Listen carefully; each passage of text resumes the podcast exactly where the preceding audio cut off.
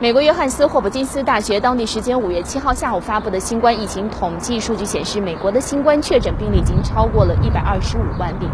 疫情改变了人们的消费模式，也改变了民众生活的休闲方式。在美国隔离措施之下，单身人士开始更多的选择视频聊天或者借助手机约会应用程序交友。据法新社六号的报道，知名手机交友应用程序停德在今年三月二十九号使用量创立。历史最高纪录，竞争对手帮宝三月份两周之内，美国会员之间交流信息数量增长百分之二十六。另外，美国视频游戏巨头动视暴雪公司、易电公司五号发布业绩报告说，因为新冠疫情带来的居家令，在家玩游戏的民众增多了，使公司营收大涨。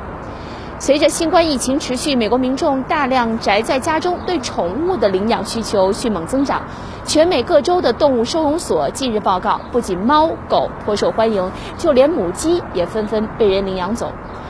由于疫情导致全球旅游人数急剧下滑，总部位于美国加州的民宿短租平台爱彼迎五号说将裁员大约百分之二十五。法新社报道，疫情期间民众对隔离住所的需求日益增长，爱彼迎打算看重发展长租业务，尤其面向学生和需要远程办公的人员。